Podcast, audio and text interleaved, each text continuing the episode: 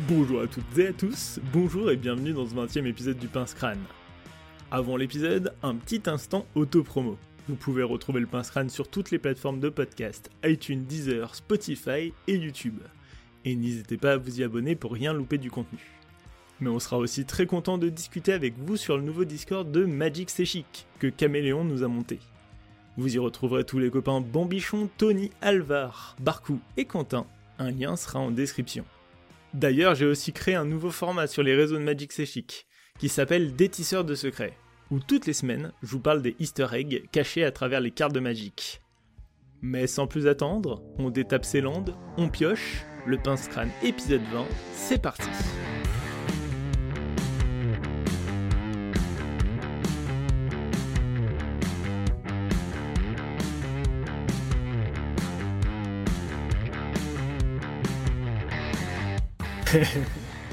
Rebonjour à toutes et à tous et merci d'avoir transplané avec nous dans ce 20e épisode du Pince Crâne. Je suis Nox et aujourd'hui avec euh, mon binôme euh, Bambichon, on va essayer de voir s'il existe un méta en commandeur, un metagame.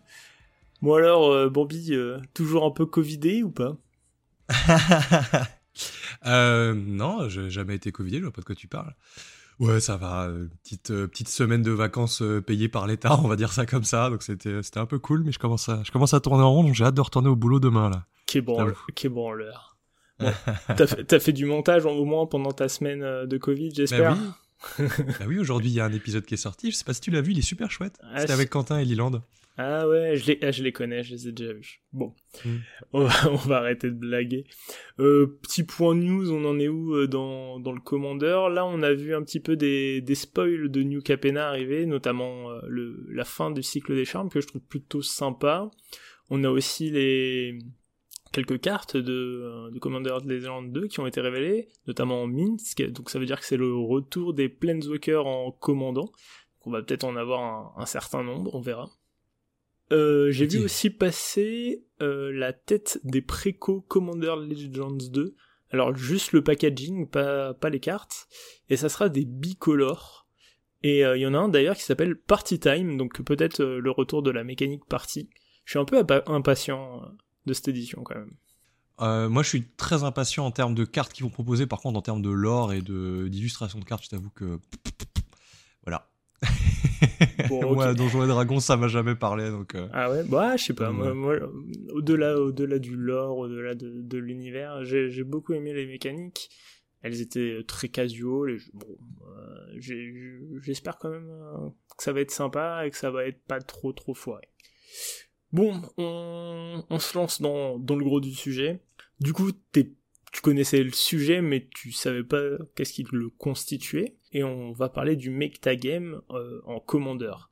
C'est euh, c'est un terme qui est pas trop utilisé de, manière courante quand on parle de ce format. Je vois, j'entends beaucoup de gens éluder un peu la question euh, avec un peu des, phrases un peu consensuelles du genre ouais, de toute façon toutes les tables sont sont un nouveau méta. Bien évidemment, je vois de quoi il parle en disant ça. Euh, je pense qu'on peut parler plus de match-up à proprement parler, mais pourquoi pas? Moi, je vais te proposer ma, ma petite définition du, du méta et tu vas me dire ce que t'en penses. Vas-y, je suis prêt. Je suis chaud.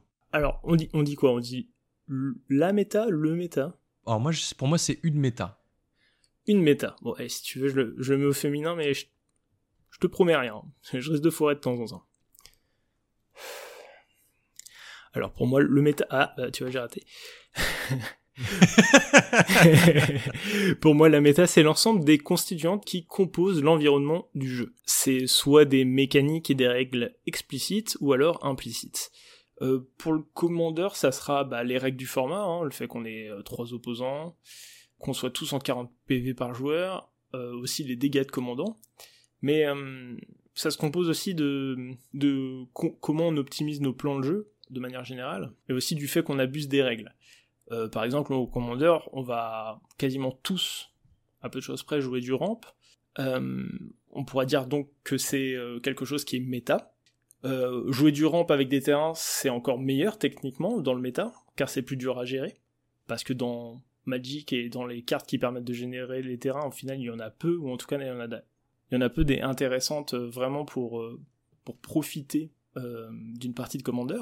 Donc le méta, ça implique des cartes jouées dans le format, mais aussi leur représentativité. Du coup, au final, jouer méta, c'est utiliser les connaissances de l'environnement et chercher à en tirer un avantage ou bref, à en tirer parti. Qu'est-ce que t'en penses? Euh, Je suis assez d'accord avec cette définition. Euh, pour, un petit rappel en termes d'étymologie, méta, ça vient de metagame ou méta-jeu qui veut dire euh, bah, le, jeu dans le jeu, quoi. C'est ce que tu as dit au début. Et quand on parle de bah, quand on parle de méta, en fait, on va parler effectivement de bah, d'un environnement. En fait, pour moi, une méta, c'est avant tout un environnement. C'est qui c'est d'un point de vue beaucoup plus euh, macro, euh, bah, euh, quelles sont les règles du format, quels sont les consensus, ce genre de choses. Et d'un point de vue un peu plus local, ça va être bah, qui joue quoi, comment, qui s'amuse à faire des deals, qui s'amuse à, à, tabasser des gens sans raison parce que juste ça les fait kiffer, ou qui au contraire vont garder leur board alors qu'ils pourraient avoir le létal sur quelqu'un juste parce que les gens ont, envie de finir leur partie. Donc je pense que le, le méta... le méta du commandeur, en tout cas, ça, se résumerait, entre guillemets, à ça. Mais bon, si, ça se résumait qu'à ça, on ferait pas une heure de podcast. Mais euh, d'un point de vue un peu plus global, euh, si on, applique ça à un autre format, par exemple, bah, on va prendre un format hyper compétitif, à savoir le moderne. Euh, la méta du moderne, c'est bah, quels sont les decks les plus représentés. et du coup, bah, moi, comment est-ce que je me situe dans cette méta? Est-ce que je veux jouer les decks les plus représentés parce que c'est les decks les plus forts? Ou est-ce que je veux jouer des decks qui vont contrer ces decks? Ou est-ce que bah, j'en ai rien à foutre et j'ai envie de jouer un deck un peu outsider et, euh, et j'ai envie de, bah, d'essayer de gagner autrement, prouver au reste du monde que, que la méta, ça n'existe pas. Enfin bref, mm. on pourrait, on pourrait en discuter encore longuement, en tout cas pour parler du moderne, mais euh, en tout cas pour le commandeur, à mon sens, ça se résume à ce mot qui est environnement, l'environnement de jeu. Alors, tu as, as, transité vers le, le Magic compétitif, euh, notamment le moderne. Je trouve ça intéressant c'est un point que, je voulais amener. Euh, souvent, dans le Magic compétitif, ce qui se passe, c'est qu'on va. Les gens vont trouver le meilleur deck, vont builder, euh, vont essayer de parfaire avec les meilleures mécaniques, euh, ce qui va notamment le plus vite, ce qui est le plus difficile à gérer, et au bout d'un moment, dans le méta, on va situer le ou les meilleurs decks. Et ensuite, il va y avoir un second niveau, un, un second, euh, un second étage de, réflexion dans le metagame, et les gens vont commencer à builder des decks qui battent le meilleur deck. Et euh, ainsi de suite, mais bon, ça, au bout d'un moment, ça va s'arrêter quand même. Il va y avoir un troisième niveau où les gens vont essayer de builder un deck qui va battre les deux premiers étages si possible, mais euh, surtout le deuxième. Comment on trouve les meilleurs decks à l'origine, quand, quand méta commence vraiment à se développer? C'est surtout vis-à-vis des mécaniques du jeu. En commandeur, on va chercher euh, plutôt à, tuer nos adversaires de, la façon la plus efficiente. Ça sera particulièrement en combo, euh, notamment parce que euh, bah, du coup il y a beaucoup de points de vie, beaucoup de joueurs. Du coup, on va essayer de faire quelque chose de, symétrique. C'est quelque chose qui est relativement propre au format finalement, parce que en fait les autres mécaniques ou les autres façons de tuer une Magic qui sont plus traditionnelles sont beaucoup moins efficientes dans ce format. Ce qui, est plus totalement vrai, hein, euh, qu'on soit honnête, euh, il, commence à donner de plus en plus de, de support pour euh, tout ce qui est bah, les decks un peu agressifs, quoi. Et on, va pas s'en plaindre, hein, loin de là. Hein. Je vois par exemple Germir qui a été révélé il y a pas très longtemps, le, chat démon pour 4, dont Naya, qui est une, qui est une 5-4 et qui va globalement faire un effet de Behemoth caveur de cratère on sent qu'ils essayent de pousser un petit peu aussi les decks, euh, un peu agressifs, quoi. Ouais, je, suis, d'accord avec toi. Hein. Euh, il y a cet effet, euh, comment dire En fait, c'est un peu le, même le propre de combo en fait à la base, c'est que tu cherches à avoir des combinaisons de cartes qui ont des effets exponentiels. ici, ça passe par l'agressivité, mais globalement, si aujourd'hui, comment dire, si je peux t'affirmer que combo c'est la manière la plus efficiente de gagner, ça se justifie notamment par le CEDH, qui est un, qui est devenu un format à part entière, donc avec un, un metagame à part entière, où en fait tous les gens vont essayer d'articuler les combos les plus efficientes de façon à sortir toute la table très très vite. Et en fait c'est là où c'est très comparable finalement au reste du Magic compétitif, c'est-à-dire que les gens ont défini les meilleurs moyens de gagner, dans le, dans le format multijoueur. Et au fur et à mesure que tout le monde a joué des decks, euh, comment dire, euh, très bas de curve, et ben au final, euh, il y a un méta qui s'est créé en jouant des cartes qui étaient très spécifiques à ce que tout le monde faisait. Je pense par exemple à des cartes comme Mental Midstep, qui sont vraiment des cartes de ce format-là, qui est un contre du coup qui peut jouer pour un mana bleu Férixian, et qui contrera un sort qui coûte 1, donc typiquement qui rentre vraiment dans ce dans ce sous-format, dans ce metagame bien précis. Et c'est là où on a atteint, entre guillemets, le deuxième niveau de méta, en fait. Parce que finalement, Mental Misstep, euh, en commandeur euh, classique, ça sera très très peu joué. Bah, si on admet que tout le monde joue Sol Ring, euh, ça peut contrer un Sol Ring, quoi. Ça peut contrer un Sol Ring, mais du coup, la carte devient vraiment moins efficiente. Ah oui, je, non, mais je suis, je suis d'accord, c'était plus, plus pour la Dans tous les cas, c'est sûr que combo en commandeur multijoueur sera je pense, toujours meilleur en fait. Si tu peux gagner avec juste deux cartes et une quantité de mana euh, plus ou moins fixe et gagner dans le tour, bah oui, bien sûr que c'est plus fort. Euh, Agro va gagner, mais il va lui falloir du board, donc il va lui falloir des cartes, ou alors avoir généré des tokens, donc ça va demander des tours. Euh, donc Agro, tu vas pouvoir gagner, mais tu pourras pas gagner dans l'instant. Combo, on est d'accord que c'est la manière la plus efficiente de gagner, c'est sûr et certain là-dessus, il n'y a, pas de, a pas de mystère. D'ailleurs, pour, pour la petite anecdote, ou euh, jouer une partie de commandeur euh, classique, mais plutôt avec un power level très très haut. Et euh, parmi un de mes opposants, il y avait quelqu'un qui jouait CEDH. néanmoins, il n'a pas réussi à faire grand chose parce qu'il se trouve que parce qu'il se trouve que dans sa main, finalement, il a eu énormément de cartes qui étaient métagamées pour le CEDH. Lui qui partait très très confiant, je vais sortir ma carte très vite, bah, il n'a pas eu la main idéale, il a eu plutôt une main disruptive. Et euh, bah, ces cartes disruptives, elles étaient absolument pas adaptées en fait au deck qu'on jouait. Et c'est là où en fait on voit que bah, son deck était adapté pour le méta CEDH et pas pour une, partie de commandeur un peu plus light. C'est des situations euh, que j'ai que j'ai déjà rencontrées effectivement des, des, mecs qui se posent à une table euh, de deck relativement relativement chill avec avec un deck CEDH et qui se retrouvent en fait à avoir des bah, des mauvaises cartes en fait. des cartes qui sont très bonnes dans le dans l'environnement, mais qui quand on se retrouve à une partie où, où, ça va durer un peu plus longtemps, c'est un peu plus pépère, bah ça fait moins de trucs. Après, euh, je dis pas que le que t'es quand même pas armé contre contre des decks euh, contre des decks chill quoi, mais euh, mais oui c'est des choses que j'ai déjà vues. Parce que bah par exemple Pyroblast, Hydroblast, Salve élémentaire, Rouge et Bleu, ou tu parlais de Mental Misstep, bah tout ça ça va être des cartes qui sont très spécifiques en fait et qui au final bah, des fois vont juste rien faire en fait. Il y a quoi d'autre finalement qui profite des règles du format? Euh, Moi je pense à, bon, bah, toute la catégorie en fait euh, unfair, ce que moi j'appelle unfair, ce que, ce que Patrick Chapin appelle unfair. Euh, je pense aux effets euh, symétriques très disruptifs comme euh, de Destruction. Je pense que c'est quelque chose qui est euh, relativement très fort dans le format. en tout cas qui profite du format. Pareil pour Stacks, c'est-à-dire que c'est quelque chose qui, qui est, totalement symétrique et du coup tu vas pouvoir plus facilement en abuser vu qu'il y a plus de joueurs.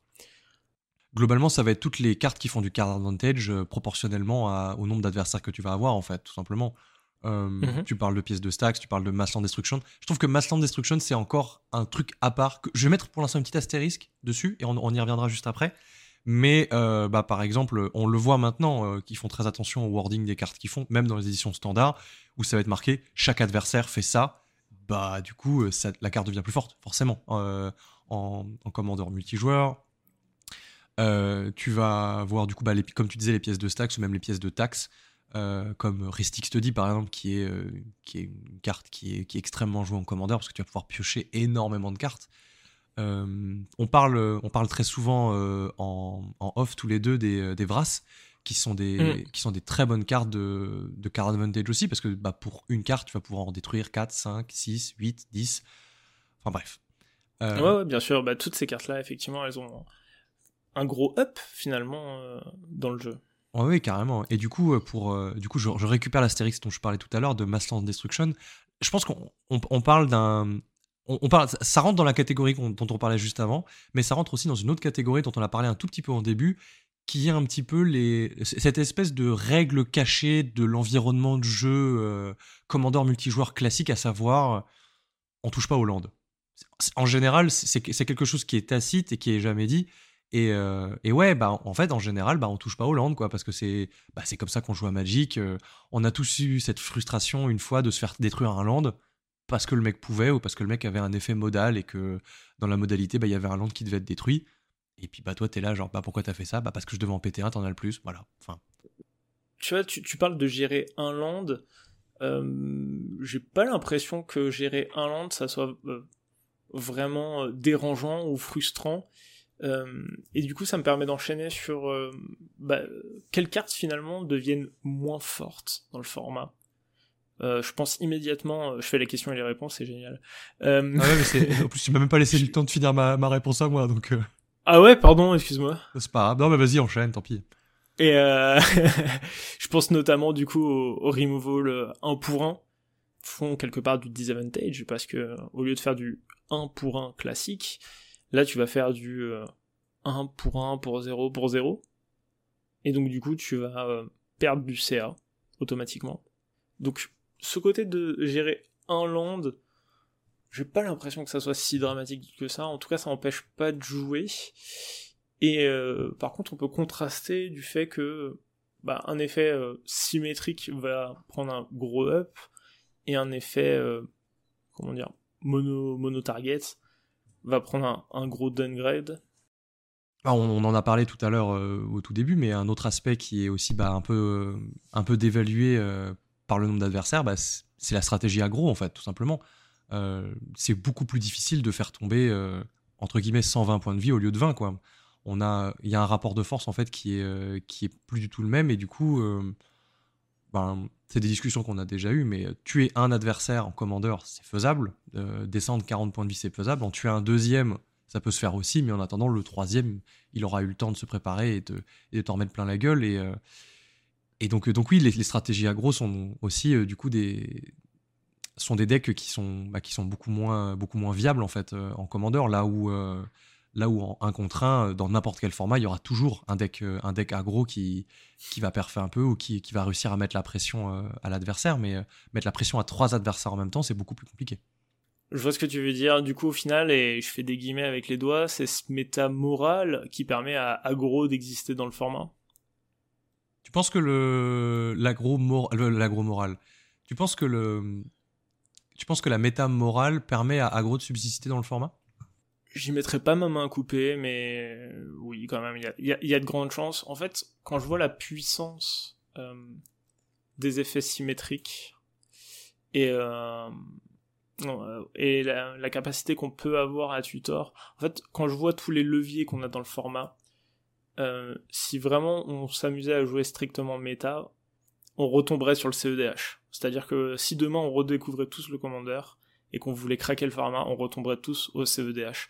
Donc oui, je pense sérieusement que c'est ce format moral et cette décision de jouer des trucs pas tout à fait opti qui fait que aggro peut exister. D'ailleurs, entre guillemets, les, les seules vraies euh, versions d'aggro qui sont vraiment euh, kill, enfin qui, tuent, c'est des decks qui vont jouer des mécaniques comme Craterhoof Behemoth et qui sont au final des, des aggro combos et j'utilise euh, le terme agro-combo comme euh, c'est euh, référencé dans les livres qui parlent de Magic, hein, c'est-à-dire, je pense notamment à... Infection Infect, ouais, tout à fait, Infect, qui est agro-combo en réalité. comme les decks Winota qui ont beaucoup été joués en standard, c'est agro-combo. Même si tu tues au dégâts, en fait. C'est combo dans le sens un peu plus classique du terme, c'est-à-dire combinaison. Et euh, du coup, il va y avoir euh, un effet enabler playoff, mais qui va être exponentiel, mais qui va passer par la phase d'attaque. Oui, on reste sur des, on reste sur des decks combo entre guillemets où tes pièces de combo ça va être tes créatures, enfin ça va être tes beaters et ça va être ton cratère au behemoth ou euh, ton ton ascension du maître des bêtes ou je ne sais quelle antienne qui va qui va décupler la force de tes créatures pour OTK en fait la table pour tuer toute la table d'un seul coup quoi. Donc ça reste en mm. fait en vrai un combo, oui, c'est comme un combo à deux cartes au final. Ça passe par la phase d'attaque quoi. Et, donc du coup le fait que ça passe par la phase d'attaque, et je pense que c'est aussi un petit peu ce qui classifie la, force des archétypes dans le format, c'est-à-dire que plus tu passes par des phases, plus tu donnes des occasions euh, à tes adversaires de répondre. Et plus tu te, mets, en, plus tu te mets en danger.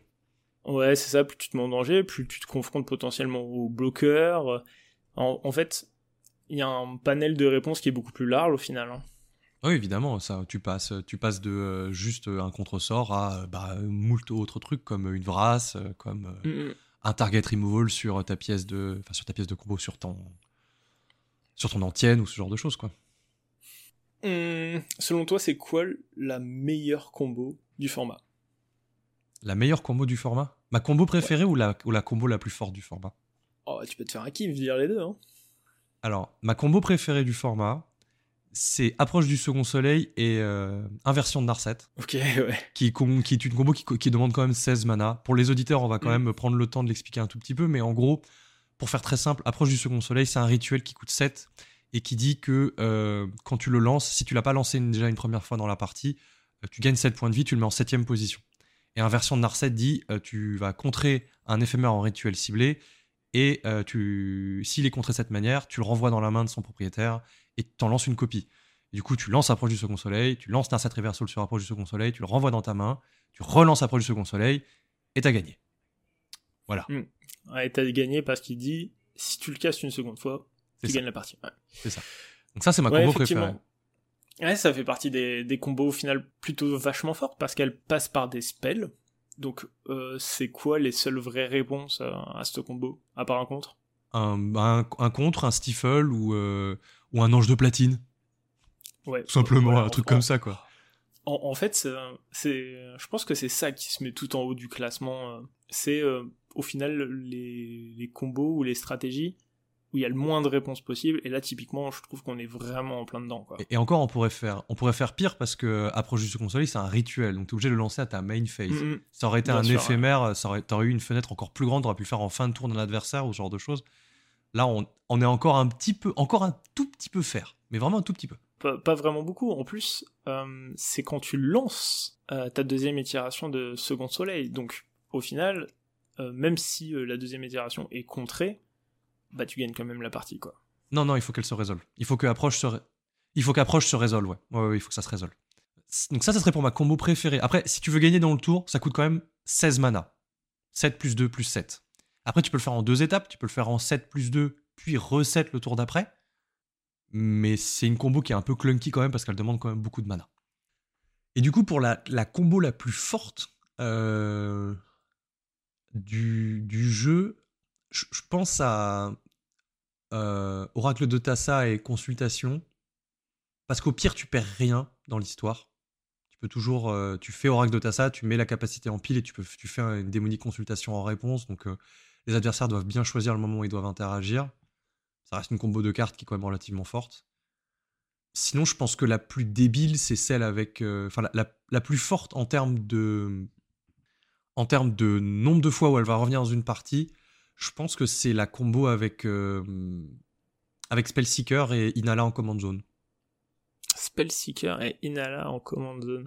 Ah oui, euh, effectivement, une combo qui a été jouée du coup en duel commander, notamment par Jean-Emmanuel Despraz, qui a gagné un, un zap avec et euh, qui a été beaucoup joué aussi en, CEDH, dont d'où elle vient d'ailleurs. Ouais, ça a été joué. En... Je savais même pas que ça avait été joué en duel commander. C'est pour ça qu'Inala du coup est ban. Euh, exactement, c'est pour ça qu'Inala est ban et euh, et ça a fait des ravages. et c'est JE qui a gagné le, zap. la seule fois où il s'est essayé au, au DC, il a gagné le zap avec ça. Alors je on va pas expliquer la combo parce qu'en fait c'est une ligne de combo qui est très longue à expliquer et qui est un peu complexe. Mais on, ne l'expliquera pas euh, pour les pour les auditeurs. Mais en gros, sachez que c'est des boucles de des boucles de tutor en fait. Il y a la première Spellseeker qui va arriver sur le champ de bataille, vous allez pouvoir la copier avec Inala. Du coup, vous allez pouvoir tuto deux éphémères rituels. En général, on va chercher euh, the, euh, Culling the Weak pour pouvoir avoir plus de mana et pouvoir enchaîner. Enfin, c'est un bordel monstrueux mais euh, c'est une combo qui permet en gros de gagner avec juste Spellseeker en main et, euh, et 4 mana. Bah, la combo, elle sera euh, soit affichée, soit mise dans la description de l'épisode de toute façon. Moi, j'ai confiance au monteur. Et, euh, et, pour toi, ça serait quoi du coup la combo euh, la plus forte ou ta combo préférée euh, en multijoueur? Je pense à la même chose à Tassa Oracles. Ma préférée, ma combo préférée. Ah oh, putain, c'est dur. je te pose des questions, mais je sais pas trop, je sais pas trop y répondre. Alors, et j'ai pas de, de vraiment de deux combos préférés exactement, mais en fait, j'aime bien quand les quand les combos, euh, si vraiment elles doivent me faire gagner la partie, les combos, je veux qu'elles soient fluff, en fait. C'est-à-dire que euh, c'est débile, mais euh, tu vois la la combo qui existe entre Malcolm et le et le boucanier. Bah typiquement, c'est une combo que j'aime bien parce que c'est deux pirates quoi. Et la combo elle fonctionne parce qu'ils sont pirates et en fait je trouve, ça très con et ça me fait très rire. Euh, c'est une, voilà, c'est une combo que j'aime bien parce qu'elle est fluff et en fait, j'ai beaucoup aimé toutes ces combos là ou alors des combos qui sont un peu, un peu chiadés quoi. Euh, de manière générale, de toute façon, quand je joue des combos, c'est soit que le deck est buildé pour jouer à un, niveau de jeu qui est relativement élevé, euh, soit vraiment c'est une combo tarabiscotée et parce que je suis un Johnny player, je suis un Johnny combo player et j'aime bien bah, les combos à 3 à 4 cartes. Et euh, que tu vois pas venir et voire même euh, t'as pas rejoué le deck depuis longtemps et tu fais ah ouais c'est vrai ça fait ça. Est-ce que t'es euh, est-ce que t'es un peu ce genre de mec insupportable comme moi qui adore expliquer sa combo au moment où il la sort? Est-ce que je ouais, je prends pas nécessairement du plaisir. En fait j'essaye de minimiser la frustration des gens autant que possible quand je joue du coup quand je sais que je suis en état de combo et que je gagne la partie j'ai tendance à dire écoutez là je combo j'espère explique sommairement comment, et euh, plus euh, selon les gens, je rentre de plus en plus dans les détails, mais j'aime pas, euh, j'aime pas plomber l'ambiance de manière générale. Ah bah je trouve, ouais, ok, je vois ce que tu veux dire. Parce que tu vois, moi par exemple, j'adore expliquer la combo avec Brago et résonateur strionique parce qu'à chaque fois les gens les, les, gens s'attendent la première fois les gens s'y attendent pas et c'est un truc qui est un peu c'est pas ultra complexe à expliquer mais c'est assez rigolo et, et en général, euh, en général, j'aime bien l'expliquer, mais je pense que je pense que je prends un peu trop de plaisir à l'expliquer. bon, je vais, je vais me faire violence. Toutes les, toutes les combos qu'on a cités, je vais euh, les afficher et aussi vous donner un lien pour le dérouler. Ouh. Ouh. bon. Alors, il y a hum, du coup beaucoup de types de méta au final. Hum, il y en a, des méta, ce qu'on appelle des méta magasins, des méta groupes de jeux. Euh, est-ce que tu as une méta, toi, dans ton magasin? Euh, ben, j'ai pas beaucoup de joueurs de commandeur. J'ai des joueurs qui sont assidus. Euh, je dois avoir, je dirais, 6 six, joueurs de commandeur que je vois régulièrement les samedis après-midi. Il y en a d'autres qui viennent que se greffer un petit peu dessus. Et mhm. bah, en fait, c'est con, mais à partir du moment où il y a les mêmes joueurs qui vont se regrouper autour de la même table, moi je considère que c'est une méta parce que, parce que par exemple, euh, moi j'ai un mec, euh, il a que deux decks. Euh, il a il a Maelstrom Wanderer, qui est un deck qui est suroptimisé à la gueule et qui est ultra fort et très, très oppressant. Mmh et il a un autre deck Carador, Réanimator, avec des pièces de combo. On, va arrêter de nommer des combos. Mais il, y a des combos dans son deck. ça te rend moins de boulot les gens savent maintenant. Lui-même le dit maintenant. Il a, je, pense, euh, un peu, avec un peu de fierté que j'ai réussi à lui, lui glisser dans la tête que c'est bien qu'il dise quand il arrive à une table que son deck est fort et qu'il faut pas lui laisser résoudre certains trucs. Et, euh, et du coup, euh, du coup, il le fait maintenant quand il y a des nouveaux joueurs et quand il joue avec d'autres joueurs, enfin avec avec des joueurs avec qui il a déjà joué. Bah les gens savent en fait. Les gens savent et du coup, bah, ils vont aller lui casser la gueule plus rapidement. Et je pense qu'il aime bien aussi être un peu l'arch-ennemi de la table. Et du coup. D'accord. Et, pardon, excuse-moi, mais je suis un peu curieux. Est-ce que ces gens-là, ils se sont adaptés à son deck C'est-à-dire, est-ce qu'ils ont rentré des slots contre lui? Est-ce qu'ils ont rentré des ballons d'argent? Euh, non, parce que ça reste des joueurs assez, euh, assez casual dont le, le commandeur est pas le format principal. Euh, à part un en fait, à part un qui joue déjà en fait Aminatou Control avec des combos dedans aussi. Mais, mais sinon, les autres sont, c'est pas leur format principaux, le commandeur, et du coup, je pense pas. J'ai un autre joueur qui, lui, c'est le, c'est le joueur bling bling par excellence. Il, adore les grosses cartes, euh, pas les grosses cartes euh, quand, quand je dis grosses cartes, c'est pas les, les, cartes qui valent, qui valent cher en mana, mais qui valent cher en pognon. Il adore ça et du coup, du coup, il va en rentrer. Donc, donc oui, il y a même une fois où, où du coup, le, joueur de Maestro Mordor s'est énervé parce que parce qu'il a joué Pyroblast. Et il était là, genre, mais c'est une carte de merde, qui c'est qui joue ça en commandeur C'est n'importe quoi et tout. Il était vénère. Bon, il était pas vraiment vénère, mais ça l'a saoulé parce que du coup, bah, ça l'a empêché de gagner, quoi. Mais c'était assez rigolo parce que le mec s'était fait contrer son, euh, je crois c'était son Alrune's Epiphany avec, euh, avec Pyroblast et il était là genre putain mais c'est pas possible quoi. Et du coup, moi je la joue Pyroblast dans mes monos rouges parce que j'ai souvent une target en fait. Pour un mana, je vais réussir à niquer une bête ou un sort euh, un peu énervé. une Cyclonic Rift. ouais, mais moi je, moi, je joue aussi Pyroblast hein, parce que c'est une bonne carte au final. Hein, il y, a toujours, il y a toujours un joueur de bleu. Mais du coup, pour, euh, pour terminer un petit peu sur le, sujet de la, la méta de ma, boutique, euh, je pense qu'effectivement, il y a, une méta et euh, juste les gens s'y font en fait. Et pas forcément genre, ah oui, lui, il joue ça, donc je vais essayer de rentrer ça. Je pense que c'est plus dans les manières de jouer qui vont s'adapter, mais pas forcément dans la construction du deck. Et, et voilà, je pense que j'ai répondu à la question. D'accord. Je, vais mettre des astérix aussi un petit peu pour, pour mais euh, je voudrais savoir ce que tu penses du fait de, de mettre des, des cartes de side pour, pour contrer ces, ces oppos. Mais avant, je vais, je vais rebondir sur cette histoire de Pyroblast parce que je trouve ça vraiment très intéressant. Typiquement, le, le fait de jouer cette carte dans, ton deck, euh, je sais pas à quel point ça peut être, euh, comment dire, bien calculé de manière générale je pense que c'est pertinent. En tout cas, moi personnellement, je la joue. Mais parce qu'il y a une autre carte qui, à mon sens, polarise le format, c'est Cyclonic Rift, du coup, j'en ai parlé. Il y en, a d'autres qui sont très représentés. Euh, tu l'as dit un petit peu avant, euh, Study, qui est, qui est très très représenté. En fait, toutes ces cartes, finalement, on les voit souvent. Euh, elles sont souvent très impactantes. Et donc, du coup, bah, Pyroblast, si vraiment j'ai une slot, je la rentre je la rentre parce que ça a un mana, ça, trouve, ça trouvera souvent une cible, le fait qu'on soit à 4 à une table, il y a de grandes chances qu'il y ait quelqu'un qui joue bleu, ou en tout cas il y a peut-être du bleu dans son commandant. Au final, c'est l'existence de certains staples me font jouer cette carte, et du coup c'est là où on passe à, ce que j'appelle le deuxième niveau de méta en fait.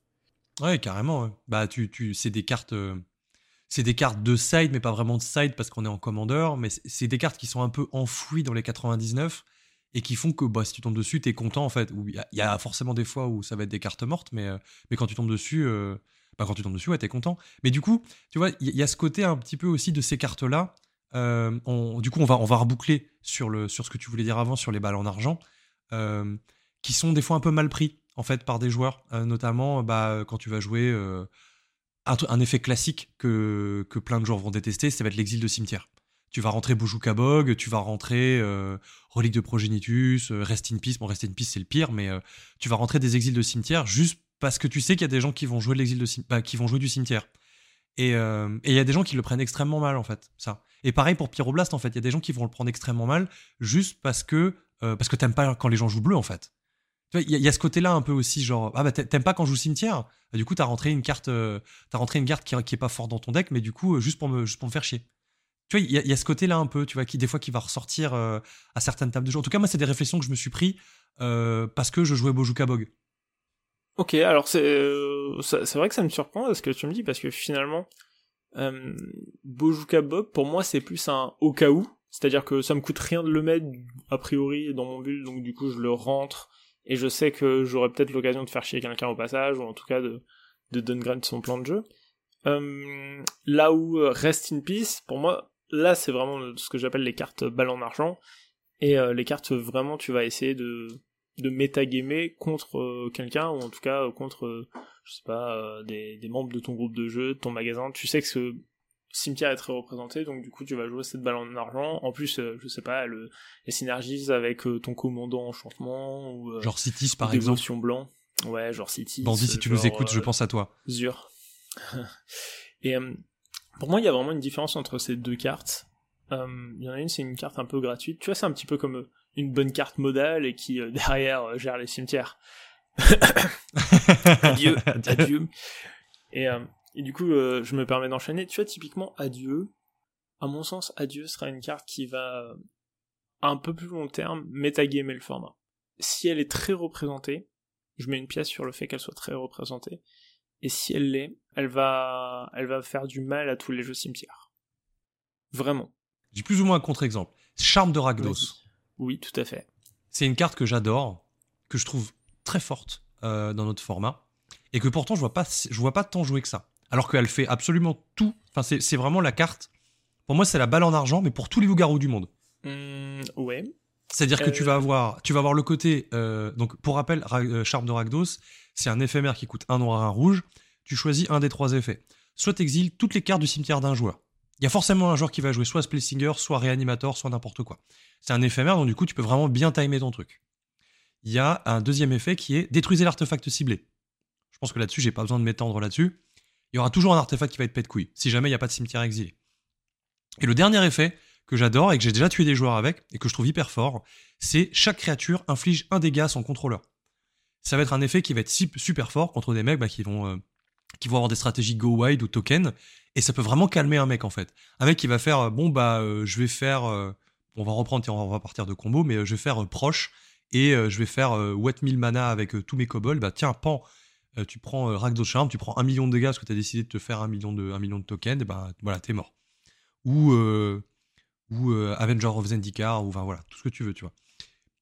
Et du coup, tout ça pour dire que je trouve que c'est une carte qui existe, qui fait peur à tout le monde, parce que tu sais qu'elle est là et que. Enfin, qui fait peur à tout le monde, bah non, manifestement non, tu vois, mais. C'est une carte qui peut faire peur à beaucoup de gens parce que elle tape dans plein de stratégies.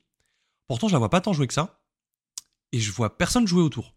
Je pense qu'il y a deux principales raisons pour lesquelles tu la vois pas autant que ça. La première, c'est sa double colorité. Ce qui fait que les, decks au final qui peuvent la, jouer, elles sont, très réduits. Hein typiquement, tu vois, Rituel Sacrificiel, qui pour moi est une excellente carte, mais le fait qu'elle soit bicolore fait qu'au final, son taux de représentativité, il prend très très cher. Euh, la deuxième raison pour laquelle je pense qu'elle n'est pas si jouée que ça, je parle de Charme de Rakdos, c'est parce que en fait, il y a des fois où elle va te coller à la main, ou en tout cas pas euh, euh, gérer la nuisance. En fait, elle est très polyvalente, mais elle est très polarisée dans sa polyvalence. Je sais pas si tu vois ce que je veux dire. Ouais, je vois ce que tu veux dire. C'est-à-dire qu'en fait, euh, elle gère pas une créature. C'est très con, hein. Mais elle gère pas les trucs les plus représentés de base. C'est presque, tu vois, enfin, c'est pareil, hein, c'est une carte que j'adore et je pense que effectivement, euh, ça vaut le coup d'essayer de lui faire une place si, euh, si vous avez accès aux couleurs. Mais le fait qu'elle soit, qu'elle gère des trucs déjà minoritaires fait que c'est pour ça qu'elle est pas pas tant jouée que ça. En plus, moi je trouve que son effet le plus cool, c'est euh, le, fait qu'elle tue les, les archétypes go wide, mais euh, c'est euh, aussi un archétype qui souffre beaucoup d'une carte qui est, elle, omniprésente, qui est Cyclonic Rift. Donc au final, tu vois, c'est il y a une sorte de papier, de pierre, pierre papier ciseau, qui fait que selon les strates dans lesquelles tu te trouves dans le méta, bah, la carte va être représentée ou va, va pas l'être. Adieu à ce truc-là où elle est en fait, tous ces effets et son ultra modalité fait que, en fait, elle est abusée. Et abusable. Ouais, mais tu. Elle coûte. Enfin, je sais que c'est. Je sais que c'est un argument sans en être un, mais ça coûte quand même 6. C'est un rituel pour deux blancs. On, on, tu vois, tu me parlais d'hypercolorité avec. Euh, enfin, de double colorité, pardon, avec mm Charm. Bah, il y a quand même un coup en. Il y a quand même un coup à double mana blanc dans, euh, dans Adieu. Ce qui ce qui commence à être quelque chose en fait. Ça, commence à être un truc problématique et, euh, et tu vas pas t'abuser à la jouer en 5 couleurs, sauf, encore une fois, sauf bien évidemment si tu as la mana base du futur et que et que tu as tous les cailloux du monde, bien sûr. Ah, je suis tout à fait mm. d'accord. Euh, je suis tout à fait d'accord. Mais du coup, tu vois, à l'inverse, là où Ragdos Charm, tu vas pas pouvoir la rentrer dans, dans, dans des decks euh, où il y a peu de couleurs, où il y a, où il y a des paires de couleurs spécifiques, je trouve que Adieu, tu vas vouloir la rentrer dans tous les decks où il y a du blanc, ce qui paraît logique parce que c'est une carte qui est forte. Tu vas pas forcément mhm. le faire dans l'idée où tu construis ton deck correctement si le blanc est minoritaire par exemple. Et je dis pas que c'est un auto-in absolu, tu vois, mais elle aura forcément un taux de représentativité qui sera plus haut que Charme de Ragdos euh, parce qu'elle est monocolore. Euh, effectivement, son, je suis tout à fait d'accord avec toi, son double blanc commence à être quelque chose. Son coup de 6 est aussi une contrainte. Euh, mais globalement, quand on voit le taux de représentativité de Auster Command, quand on voit le taux de représentativité de Auster Command, et euh, quand on voit le up qui est adieu de, de cette carte, on peut que se dire qu'il va soit être équivalent en termes de. Soit il va strictement la remplacer, soit il va être beaucoup plus joué. Euh, je pense que même si elle coûte 6, adieu, c'est une carte qui sera jamais mauvaise dans ton deck. Elle est tellement flexible qu'elle sera jamais mauvaise dans ton deck. Et euh, c'est un petit peu ce que je lui reproche. Et en fait, plus elle va être euh, appréciée, peut-être que je me trompe et ça sera une carte qui sera finalement oubliée. Mais si vraiment elle est, elle est jouée et qu'on, que tout le monde se met à, l'auto-in, que tout le monde se rend compte de sa puissance, eh ben, elle va forcément tordre le format. Ne serait-ce qu'un peu. Ouais, mais je suis, je suis d'accord avec toi. Oui, peut-être. Je, je suis pas sûr, tu vois, que qu'une carte puisse vraiment renverser un format. Je dis pas renverser, vraiment, je... il y a une notion de tort, tu vois, c'est comme euh, Rift, hein. pour moi, ça, ça chamboule pas le format, mais le fait que ça soit un quasi auto-in dans tous les decks bleus, fait que, au final, ton, ton jeu de token va être plus mauvais. Ouais, mais je, suis pas complètement d'accord avec ça, parce que on avait déjà Wrath of God, tu vois, dans le, dans le format, et euh, que tu joues, en fait, quand tu joues token, que tu te prennes Cyclonic Rift ou euh, Wrath of God, bah c'est le même combat en fait. Tu, tu remballes tes tokens, tu les remets dans ta petite boîte et puis, tu puis t'appuies tes pour, pleurer. Non, c'est pas la même chose à, bien niveau. Bon, je vais pas te rappeler les effets de la carte, mais tu récupères tes... Il y a une différence entre euh, déclencher tous les effets de mort. Euh, oui, c'est vrai. Non, t'as raison. Il y, y, a plein de trucs en fait. Euh, Wrath of God va faire plein plein de choses, alors que strictement Cyclonic Rift va dire que tes tokens vont disparaître et que ça va déclencher quasiment aucun effet. Non, non, t'as, euh, raison. d'autant, Plus que, d'autant plus que tu peux le séquencer. Donc, euh, tu peux le séquencer, tu peux le, mettre au timing que tu veux. C'est, vraiment une carte qui, qui est surreprésentée, enfin qui est très représentée, pour de bonnes raisons. Hein. C'est parce que la carte, la carte n'a pas été designée de format, et, c'est peut-être une qui en abuse le plus au final. Bah oui, oui, on, bah, on peut penser aussi à, à Vandal Blast. ouais, bien sûr, on peut penser à Vandal Blast. Mais ça n'empêche pas les joueurs de, ça n'empêche pas les joueurs d'artefacts de jouer artefact Vandal Blast. Ça les fait juste chier quand ça arrive, ils peuvent remballer leur partie, mais ça les empêche pas de. Non, ça les empêche pas de jouer artefact, effectivement. Mais en fait, c'est là où tu vas avoir des un troisième niveau de metagame, c'est-à-dire que tu sais que ça va tomber, tu sais que c'est là, tu joues artefact, ta Nemesis c'est cette carte, tu sais qu'elle est très représentée. Et donc, du coup, tu vas chercher à jouer des cartes de protection euh, de masse pour protéger tes artefacts, et ainsi de suite, en fait. Et c'est là où c'est intéressant, euh, les différentes couches de méta. Le fait qu'on joue en Singleton fait quand même que le, on a des probabilités suffisamment basses de tomber face à ces cartes, qui fait qu'on puisse passer une partie sans être complètement oppressé par elles. Mais elles existent, et du coup, elles conditionnent nos builds en fait, euh, Vandal Blast serait pas joué si on n'avait pas besoin de jouer des artefacts, et ainsi de suite. Hmm, c'est un peu le serpent qui se mord la queue. Exactement. Et en fait, il y a tout un truc de pierre, feuille, papier, ciseaux, c'est-à-dire que demain, si au final tout le monde a accès aux rampes de terrain, bah plus personne jouera Vandal Blast. Ou en tout cas beaucoup moins. Et tout le monde jouera plus de, MLD peut-être. Exactement. Hmm. Je, propose un, un exercice mental. Vas-y, je suis chaud. Est-ce que tu penses que Farewell Adieu va forcément remplacer Auster Command. Quand je dis remplacer, c'est pas stricto sensu, tu vois, mais euh, plus ou moins remplacer euh, Auster Command. Mhm. Parce qu'en fait, j'ai envie, j'ai envie de te rebalancer l'argument que tu viens de me donner, du coup. Euh, adieu ne, déclenche pas les effets de mort non plus, en fait, chez toi. C'est-à-dire que, par exemple, là où tu vas vouloir jouer des Danations ou des Wrath of God, en fait, dans ton deck. Ah non, mais justement, c'est, exactement l'argument de, de ces mais... Rift. C'est, il ne déclenche pas les effets de mort adverses. C'est pour ça qu'il faut le jouer. Oui, on est d'accord, mais je veux dire, là où euh, Cyclonic Rift va juste va affecter les bords adverses, mais pas les tiens, mhm. mais là où Colère des dieux, Colère de, de Dieu, on s'en fout, oui, Colère de Dieu, ouais. Colère de Dieu va affecter tous les bords, dont le tien, mais tu vas l'avoir pris en compte parce que tu vas jouer un deck potentiellement euh, qui va profiter des triggers de mort, admettons Orzhov par exemple, un deck blanc-noir qui a profité de la mort, des morts de, des créatures. Est-ce que tu vas vouloir jouer euh, à Dieu dans ce genre de deck? Là où tu aurais joué du coup, naturellement, Auster commande. Est-ce que prendre un exemple à part, ça justifie le raisonnement? Non, ça justifie pas... le raisonnement, mais du coup, tu vois, pour moi, euh, non, adieu. Bien, sûr, bien sûr, bien sûr que non. Effectivement, si tu joues un deck aristocrate, tu vas préférer une race plus classique. Mais en fait, c'est ça que je veux dire, tu vois, c'est que là où euh, là où le, la force de adieu, ça va être l'exil, c'est là aussi sa faiblesse. Oui, euh, effectivement, elle a ça lui fait un point noir. Mais je pense que prendre ce, détail, il est minoritaire au final. De toute façon, cette carte, tu vas le rentrer dans ton build que si t'en profites, et la majorité du temps, tu vas pouvoir en profiter. D'ailleurs, Enfin, adieu, t'es même pas obligé de détruire les bêtes. Hein. Tu fais, t'en fais absolument ce que tu veux, et c'est ce qui fait que la carte est aussi forte. C'est vrai que tu, tu, que tu choisis ce que tu veux de toute façon, donc effectivement. Je, je pense que la, la, carte est vraiment, en tout cas actuellement, bon, beaucoup de gens l'ont vu, mais je pense qu'elle est encore sous-estimée. Enfin, après, bon, voilà, c'est, ce n'est que mon point de vue. Euh, Moi, je, t'avoue que je suis pas aussi, euh, aussi effrayé par la carte. J'ai, l'impression que c'est, c'est vraiment le. La carte sera pas aussi euh, représenté que ça. J'attends euh, j'attends qu'on prouve le contraire, hein, évidemment, mais. Euh, ah, est-ce que tu t'es déjà pris un out of time? Hors du temps Non, je joue pas en duel commander. ah, bah, ah bah, Figure-toi que la, la, carte est aussi jouée en, en commandeur multijoueur. Et en fait, elle a, elle a ce truc-là où elle arrive sur la table, ben en fait, tu perds tes bêtes, et genre voilà. Tu, tu, pour le peu qui est je sais pas, 10 bêtes sur le board, avec 4 joueurs, c'est relativement euh, facile d'arriver à ce, niveau-là, bah, toutes tes bêtes reviendront dans 10 tours. Et c'est, en fait, c'est frustrant, c'est énormément frustrant parce que ça passe pas par le cimetière, il n'y a pas de déclenchement de capacité. D'ailleurs, ton commandant est aussi, euh, passe aussi hors phase.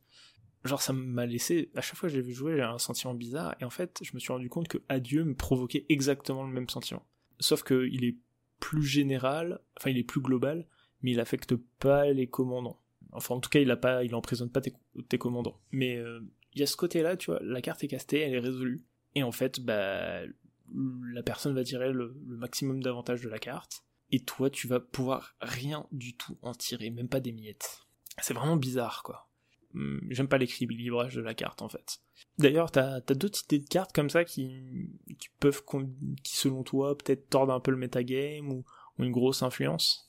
J'ai envie de citer la plus évidente qui est euh, Anneau solaire, mais euh, je vais quand même faire un petit effort pour réfléchir à autre chose. Bah, est-ce que, selon toi, parce que je n'ai pas répondu vraiment à la question dans ma tête, mais est-ce que euh, Dim étouffante, Smothering Tide, conditionne le format? Ou en tout cas, est-ce qu'il a un impact dans le format? Oui, oui c'est sûr. Le même, le même impact que, que Ristic Study. Hmm, d'accord. Smothering Tide, c'est encore. Non, je vais revenir sur ce que j'ai dit. Smothering Tide, c'est encore différent de Ristic Study. En fait, Ristic Study, il donne, il donne au bleu ce que bleu sait déjà faire, savoir piocher de manière euh, indécente. Smothering Ties, il va donner la possibilité à une couleur, bon, on a déjà eu ces discussions moult fois, mais il va donner la possibilité à une couleur de faire quelque chose qu'il ne fait pas d'habitude ou qu'elle fait mal d'habitude. En profitant, encore une fois, de l'aspect multijoueur euh, mhm. et, tout, tout, le bordel, quoi. D'accord, ok. Smothering Ties, enfin Dime étouffante, du coup, je pense à un petit peu modifier la méta, mais vraiment en termes de construction de deck. C'est-à-dire que maintenant, tu joues blanc, si tu as budget illimité, tu vas vouloir rentrer euh, étouffante si tu vas pas jouer du vert, par exemple, parce que euh, tu vas avoir besoin de mana, parce que tu veux go wide, ou parce que tu as besoin de as besoin d'aller plus vite que tes adversaires, ou alors tu as des mana sync euh, qu'il faut absolument que tu rentabilises. Et du coup, tu vas avoir besoin de ce mana excédentaire. Du coup, je pense que Dime étouffante a donné la possibilité à plein de decks d'exister de manière un peu plus viable et a rendu rendu d'autres effets complètement pétés comme euh, Roue de la Fortune par exemple avec euh, avec Smothering Tide, c'est complètement con. Et euh, non, c'est tout. En t'écoutant, en fait, je me suis rendu compte d'un truc, c'est que l'existence de Smothering Tide m'a légèrement fait shifter dans mes builds. C'est-à-dire que avant, je considérais comme enchantement Nemesis seulement Restic Study, à peu de choses près. Et maintenant, je considère aussi Smothering Tide. Et en fait, euh, quand tu cumules le taux de représentativité, euh, quand tu cumules le taux de représentativité des deux, tu te rends compte que les chances que tu le rencontres dans une partie sont relativement très hautes, que ce soit l'un ou l'autre, et donc du coup j'ai rentré plus de disenchant, ou en tout cas j'ai fait en sorte de, de pouvoir en gérer un s'il tombe. Enfin de manière générale ça a légèrement modifié mes, mon build sur, euh, sur les slots de removal. Donc chez moi, tu vois, ça a eu un effet. Euh, je m'en suis rendu compte juste en, juste en t'écoutant. Est-ce que toi, t'as. Je sais pas. Euh, est-ce que toi, tu crains euh, la Smothering Tide de la Study? Je crains beaucoup plus la Study que la Smothering Tide. Hmm, je suis d'accord. Ristic Study, ça va donner des. Enfin, ça va faire piocher, et on sait tous que piocher à Magic, c'est ce qu'il y a de plus fort. là où une, mm. dîme étouffante va juste donner du mana à un adversaire qui, euh, s'il est en retard, lui apportera rien. Et euh, s'il est euh, pas trop en avance, va juste lui permettre de se développer correctement. Là où mm. Ristix te dit, va donner des cartes à l'adversaire et va donner du coup bah, plus de choix, plus de possibilités de se développer. Même s'il n'a pas forcément un million de mana, il va avoir des réponses, il va avoir des choses en fait qu'il va pouvoir jouer. Ouais, bah, pour gagner, il faut piocher quoi. Ouais, je suis assez d'accord. Je vois beaucoup de groupes de jeux qui ont des, règles maison. Euh, au final, ça a tendance à définir un, nouveau méta. Euh, typiquement sur Cocatrice, on voit énormément de parties de commandeurs créées où il y a marqué euh, No Infinite, euh, No MLD euh, et No Stacks. Et ça dans la même ligne. Donc typiquement, il y a sur Cocatrice, il y a un sous-méta qui été fait, qui est relativement rigolo parce que du coup, il y a beaucoup de gens qui tournent autour de ça. C'est-à-dire que bah, ils s'infiltrent un petit peu dans les failles. C'est-à-dire qu'ils jouent pas ces trois mécaniques, et euh, pourtant, ils vont euh, chercher quand même à faire des trucs euh, très unfair, mais qui rentrent pas dans ces catégories-là. Donc tu vois, c'est rigolo, il y a des gens qui abusent de sous-méta. Et voilà, je sais, aussi qu'il y a pas mal de règles maison, notamment la salt list. Il y a beaucoup de gens qui jouent sans la salt list ou qui build sans la salt list. T'as vu quoi comme, je sais pas, règle maison qui crée un nouveau méta? Tu les as déjà cités. C'est des gens qui aiment pas certaines cartes euh, ou euh, qui refusent effectivement de jouer, euh, bah, de jouer combo infini. Il y, a, beaucoup de gens qui sont frustrés par ça et, qui ont juste envie de faire une partie de commandeur, qui se développent, qui boivent des bières en même temps. Enfin, c'est des, des c'est plus des, des méta, comment dirais-je, de groupes d'amis que vraiment des méta de boutique. En général, ce, ce dont je me suis rendu compte, c'est que les méta de boutique, ça marche moyennement. C'est-à-dire que quand une boutique impose quelque chose, euh, derrière, c'est parce que la communauté déjà existante euh, l'avait déjà imposé à tous les joueurs. Et, euh, c'était un petit peu en, sous-marin, entre guillemets. Ils se disaient tous, bah voilà, on va tous build comme ça. Mais, je pense que c'est plus pour homogénéiser l'expérience. Et d'une manière plus ou moins plaisante, je pense que ça a dû venir de la frustration d'un ou deux individus qui s'est généralisé et sinon, après, en fait, je pense que. Bah, on, va faire, une phrase ultra philosophique, mais il y a, y a autant de méta que de groupes de jeux, en fait. Bah, tu, tu vois, moi, je, quand j'étais. Euh, avant d'être à, avant d'être à Auxerre, j'étais à Metz. Et, euh, et, je jouais avec je jouais très régulièrement avec avec trois autres personnes euh, qui sont Charles, Emeric et Xavier. Si vous m'écoutez les gars, je, je, pense à vous. et on était on était cette méta en fait de tous les quatre où quand on jouait, on savait qu'il y avait Charles qui jouait aggro. Charles, il jouait tout le temps aggro. C'est son dada, il, adore ça. Euh, il y a Emric euh, qui, essayait toujours de, build des, nouveaux decks. Enfin, vous connaissez, en tout cas ceux qui connaissent Emric savent un peu, mais il adore, il adore deck builder. Il avait tout le temps un nouveau deck à tester, un truc dans le genre. Euh, mais ça tournait souvent autour d'aristocrate ou de spellsinger. on avait Xavier, lui, qui jouait tout le temps cimetière.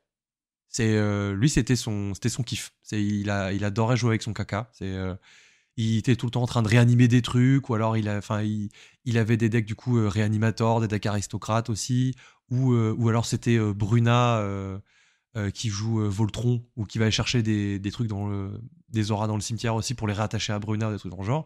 Et puis il y avait moi aussi qui vais essayer de m'incruster un peu dans ce groupe parce qu'à la base ils étaient que trois et du coup ils m'ont inclus là-dedans.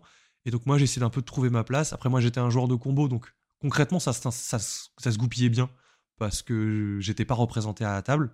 Et du coup ça donnait des parties qui étaient assez variées. Mais on construisait chacun nos decks en fonction. On, savait qu'on allait jouer les uns contre les autres. Et du coup, dans mon deck building, je réfléchissais à ça. Et euh, on en parlait dans l'épisode avec euh, Charles et Bandy. Et euh, comme Charles jouait aggro, il mettait une cloque en fait sur la game. Il disait bah voilà, la game, elle va durer 7 ou 8 tours. Sauf si vous me sortez. Mais elle va durer 8 euh, tours, quoi. 9 tours, max. Parce qu'après, je vous bute. En fait, après, vous êtes mort. Donc, du coup, il fallait absolument que euh, bah, ton deck il soit curvé pour pouvoir sortir correctement. Parce que lui, le sien, il allait être, en fait. Et lui, il allait être beaucoup plus, euh, beaucoup plus oppressant que le tien. il fallait toujours que tes cartes, elles fassent du card advantage ou elles en valent au moins plus, au, moins autant que d'adversaires qu'il y avait autour de la table. Bon, je grossis le trait, hein, mais c'était ça l'idée.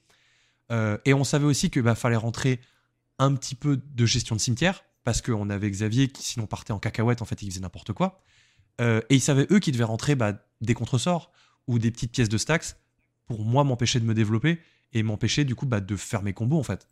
Et, euh, et du coup, on avait forcément une méta. On avait en fait cette méta en fait autour de la table. Je parle de cette expérience-là en particulier hein, parce que je- j'en ai moins d'autres. Il y en a d'autres. Il y en a moins d'autres où je suis vraiment plus investi. Mais, euh, mais voilà, en fait, il y avait cette méta en fait qui se créait parce que euh, bah, parce qu'on savait ce que les autres aimaient jouer et que du coup, si on voulait pas être derrière ou si on voulait juste bah, gagner en fait, tout simplement, de temps en temps, bah, on savait qu'il fallait qu'on fasse des efforts en fait au niveau du deck building, mais par rapport à ce que eux construisaient. Hmm. Je trouve ça cool que euh, tout le monde avait un petit peu son, son, kink. Et surtout, je trouve ça intéressant que l'un d'entre vous, tu vois, mettez une cloque sur la table parce que du coup, ça, ça, entre guillemets, contraint un peu ton build. Et du coup, ça t'oblige de, de jouer vraiment des trucs très impactants très vite. Non, je trouve ça chouette. Bah, en vrai, c'était chouette, c'était des belles leçons de deck building pour moi parce que, bah, parce que, parce que Charles, c'est vraiment, euh, bon, c'est quelqu'un pour qui j'ai beaucoup de respect et beaucoup d'affection aussi, mais j'ai beaucoup de respect en tout cas en termes de deck building parce que ces decks, il les réfléchissait vraiment très fort et, euh, il pouvait t'expliquer euh, la moindre slot qu'il y avait dans son deck, pourquoi est-ce qu'il jouait ça, pourquoi est-ce qu'il, enfin, t'as déjà, t'as déjà eu, eu l'occasion d'échanger avec lui pour le deck Varena notamment, mais, mais c'est quelqu'un qui réfléchissait énormément ses decks et du coup, qui t'imposait en fait, malgré lui, cette rigueur. Parce que tu savais que si jamais tu construisais ton deck un peu à la zob, t'allais juste te faire éclater en fait. Et euh, après, lui, ça, ça le dérangeait pas de jouer des, plus petits decks. C'était pas, pas un problème non plus. Il savait qu'il pouvait, devait se calmer un peu de temps en temps. Mais c'était agréable en fait d'avoir ce, genre d'adversaire. Au, final, est-ce que contre lui, t'avais l'occasion de jouer euh, des cartes comme euh, des, des payoffs très passifs comme saison de doublement, dédoublement qui typiquement tu payes 5, elle arrive sur le champ de bataille et elle fait rien. Euh, Est-ce que c'est le genre de deck que t'affrontais où tu pouvais pas te permettre de jouer ça? Je pouvais pas me permettre de jouer ça. Je, le- je le jouais quand même quand, euh, en fait, si tu veux, elle était quand même dans le deck, mais je savais que ça pouvait pas être mon tour 5. Ouais, ok, tu savais très bien que ça allait être ton tour 8 et que du coup quand t'allais la jouer, elle allait être efficiente direct quoi. C'est ça. Mais en fait, tu vois, c'est pour ça que des fois, quand on discute tous les deux, je te dis, euh, c'est nul, ça fait rien quand ça arrive. C'est c'est un peu à cause de ça, en fait. C'est juste que Ouais, bien sûr. quand, quand t'as un joueur comme ça, en fait, à table, qui va donner une cloque, bah, tes slots, tu les réfléchis, en fait. Tu te dis pas, euh, ouais, je vais jouer euh, euh, Procession consacrée qui va doubler mes tokens parce que c'est fort. Parce que lui, au tour 4, il va jouer Varina, il va te mettre une phase de sauce, il va mettre des, des, des, des zombies au cimetière, et, euh, et puis ça va déjà être complètement, dé- complètement démentiel, alors que toi, t'auras posé un truc qui fait rien. Ouais, non, mais c'est vrai. Bon, je, vais, je te propose de passer à la suite, sinon je vais digresser sur saison de dédoublement. Ça roule. Je te propose un petit exercice, exercice mental. Si demain on pouvait euh, modifier le méta, est-ce que t'aimerais voir un, du coup, un nouveau commandeur, je sais pas, avec moins de PV, par exemple, je sais pas, euh, peut-être 30, 25, peut-être 30 plutôt, euh, de façon à, du coup, shifter le méta et laisser peut-être un peu plus de place à aggro. Ta question, c'est si, si on pouvait changer le, le nombre de points de vie en commandeur, est-ce que, euh, est-ce Ouais. que, que, est-ce que j'accepterais? Ouais, est-ce que bah, déjà est-ce que tu arrives à te projeter là-dedans? Qu'est-ce que tu vois? Est-ce que est-ce est-ce que ça te plairait? Moi, je sais ce que j'y vois. J'y vois mon deck Millicent, j'y vois parfaitement bien. Euh, c'est marrant parce que c'était. euh, on en discutait un petit peu pendant le Secret Lair Story. C'est. euh, je sais que les gars de Magic Sechi, quand ils font une partie avec Tony, c'est toujours la règle. Si on joue en 30 points de vie. Si je me trompe pas, hein. je, je crois, je crois pas me tromper en disant ça. Mais je, je crois que Tony préfère jouer en 30 points de vie parce que du coup, ça rend les parties plus courtes. Passer en 30 points de vie, c'est forcément que euh, aggro arriverait devant au devant de la scène. T'as potentiellement moins de temps pour aller chercher des combos, mais aussi la valeur en mana de tes sorts dans ton deck va, automatiquement baisser parce que tu vas avoir besoin de les, jouer plus vite. Donc forcément ça va rendre des, cartes obsolètes. Hum, ça va avoir quand même beaucoup beaucoup de conséquences. Ah bah, tu vas, tu vas réfléchir ta curve différemment, c'est sûr. Parce que tu sais que. Ouais, tu vois, c'est marrant parce qu'effectivement, du coup, ça va shifter la méta, encore une fois. Là, on, on va changer la méta parce Mm. que. On, on avait ces discussions avec Skull euh, quand on parlait du format Brawl. Et euh, il nous disait que quand, que- quand, ça avait augmenté, quand ils avaient augmenté le, le nombre de points de vie de 5, ri- rien que 5 en fait, euh, ça avait complètement changé la méta et tous les decks aggro étaient complètement, euh, étaient complètement passés à la trappe parce que c'était trop en fait. Les 5 points de vie en fait, ils étaient en trop.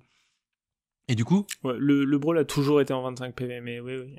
Euh, il- non, Oui, c'est ce qu'il disait. Non, le euh, alors sauf s'il y avait un format avant l'officialisation, mais quand le format était officiel, quand il a commencé en 25 PV, mais euh, en fait, je crois que dans ce passage-là, il comparait le, le commandeur 1v1 et le et le brawl où t'as 5 PV en plus. Mais bon, peu importe, on en vient à la même conclusion.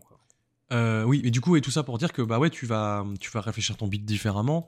Euh, si tu es du côté aggro, bah tu sais que ton deck va être beaucoup plus efficace, donc tu vas pouvoir te permettre de rentrer des slots un peu plus clunky entre guillemets ou qui seront un peu moins bien si tu jouais 40 points de vie.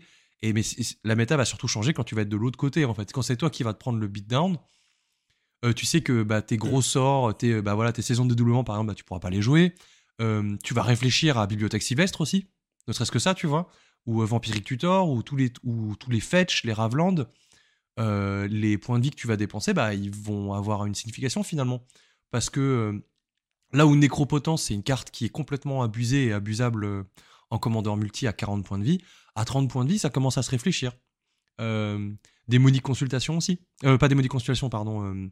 ad nauseam, tu vas le réfléchir aussi, parce que du coup, tes points de vie, ça reste une ressource, mais là, ta ressource, t'en as moins, quoi. Donc, donc ouais, c'est Ouais, tu, ta méta, va changer, ouais. Ouais, mais tu vas, tu vas réfléchir. Donc, moi, je pense que c'est une méta dans laquelle je me sentirais à l'aise parce que, parce que j'apprécie de plus en plus jouer aggro. Et euh, je pense que ça me, ça, me, ça me déplairait pas, en tout cas, de faire des parties à 30 points de vie.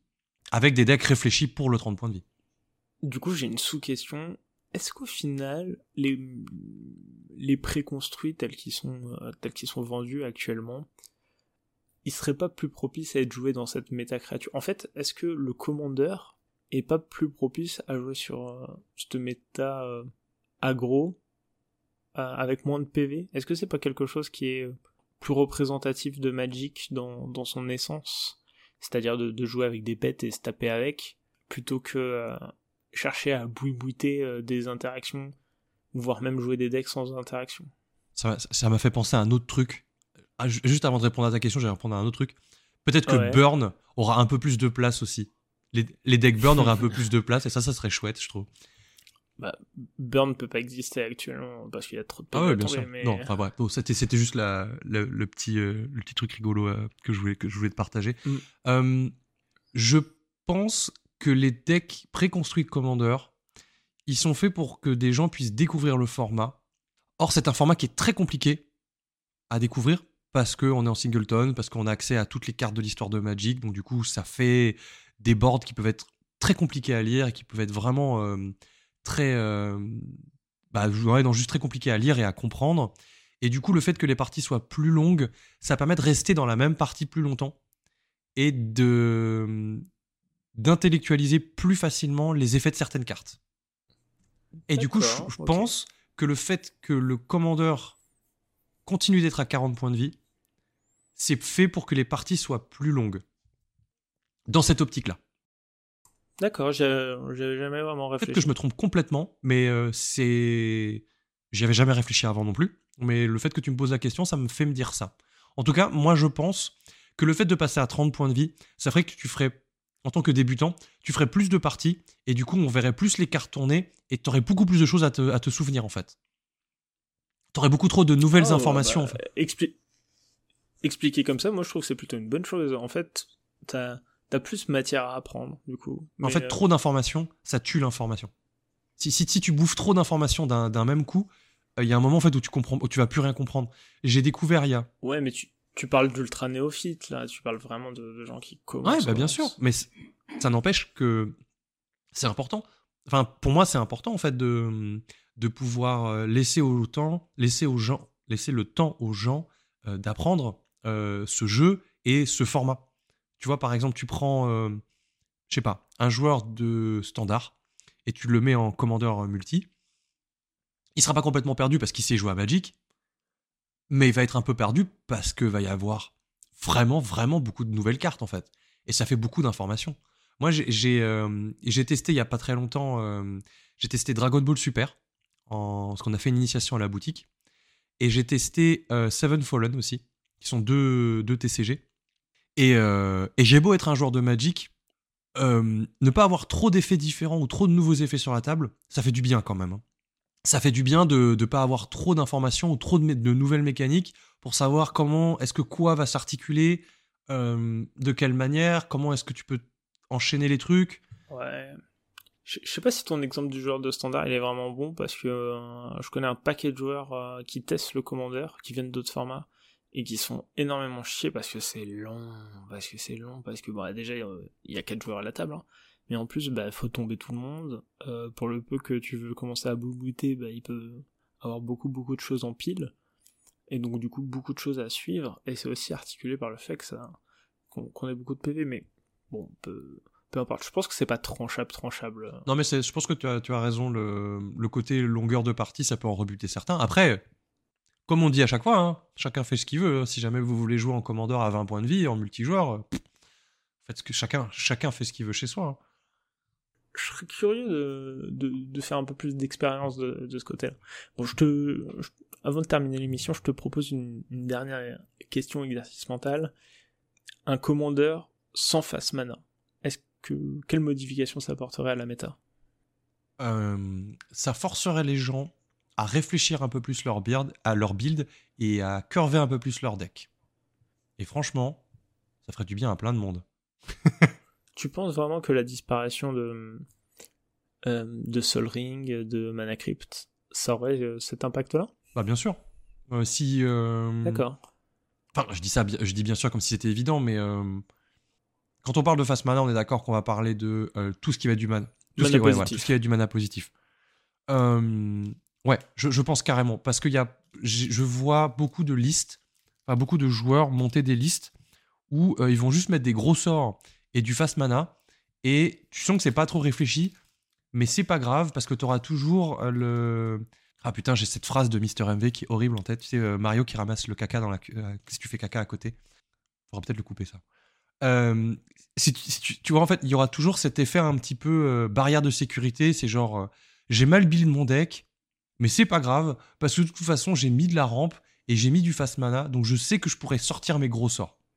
Et, et du coup, il y a un petit peu ce manque de réflexion, en fait. Il y a juste ce côté, j'ai juste envie de jouer des sorts qui me font plaisir. Ce qui, on a l'impression que je le condamne, cette pratique. C'est un peu le cas.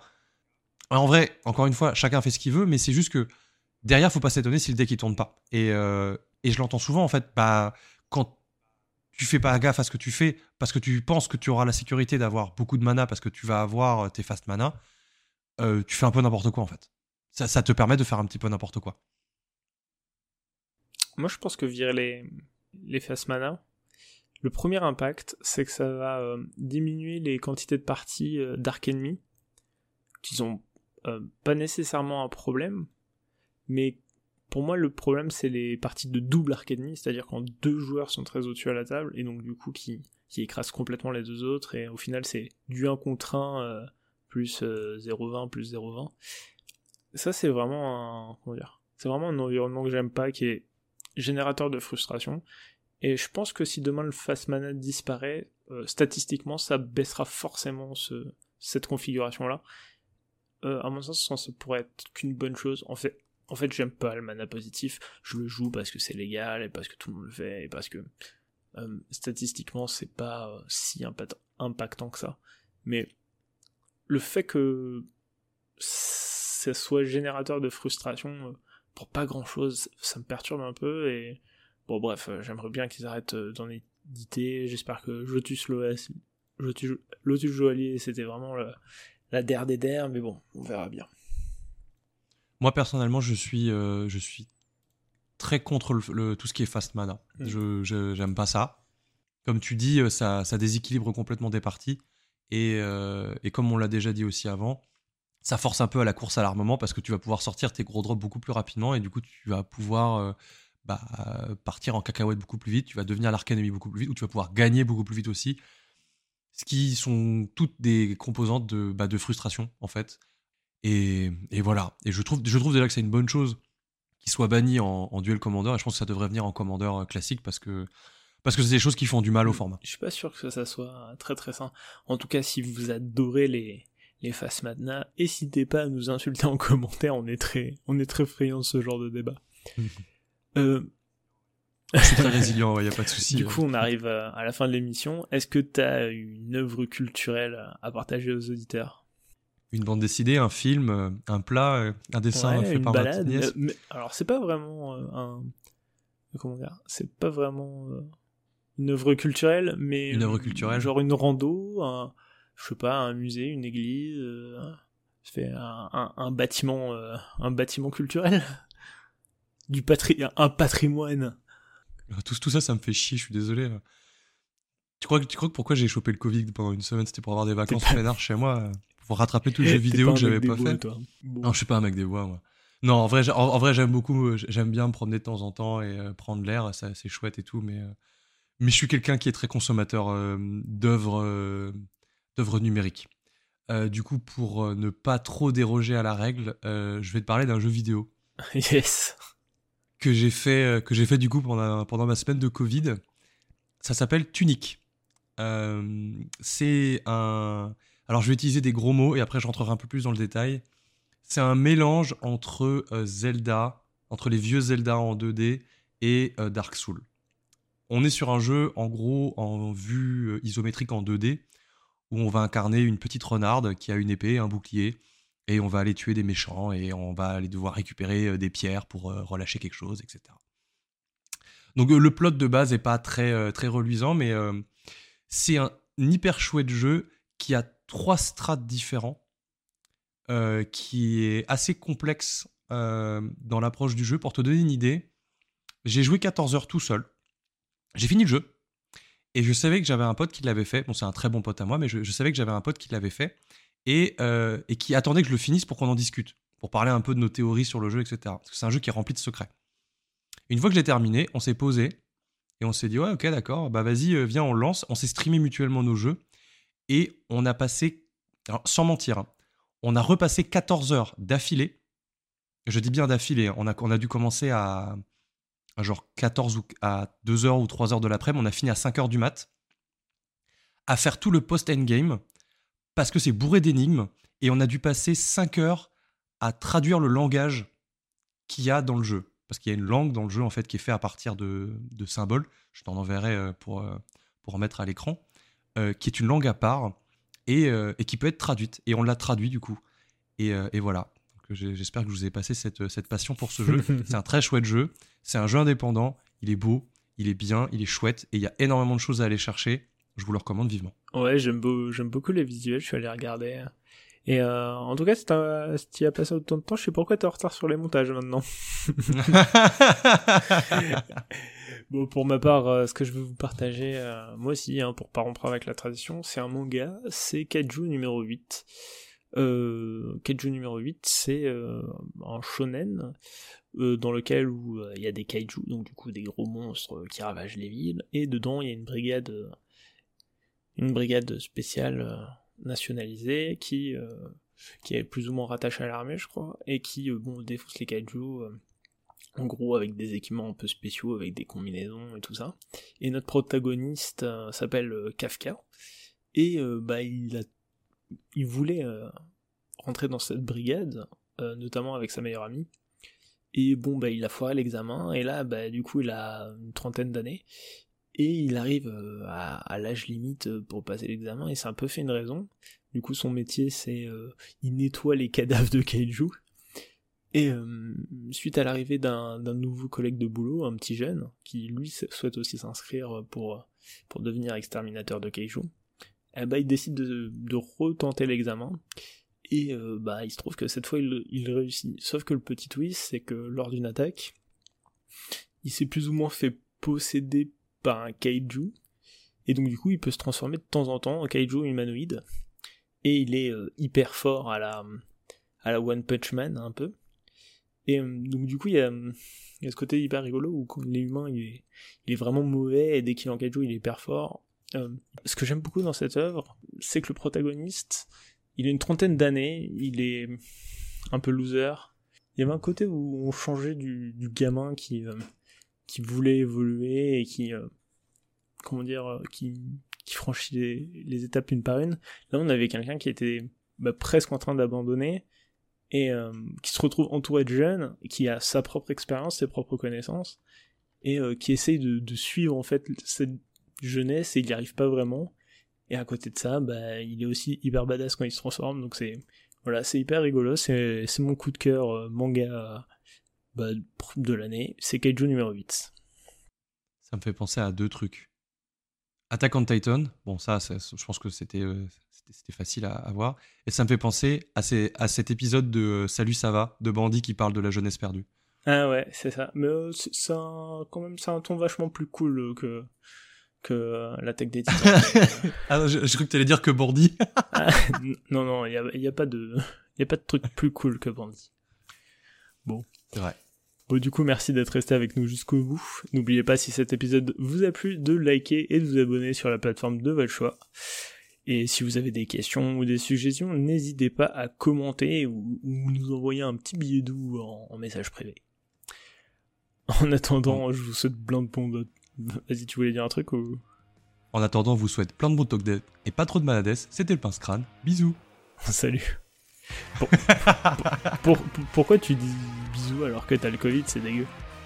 je fais ce que je veux. Allez. J'embrasse les gens si je veux.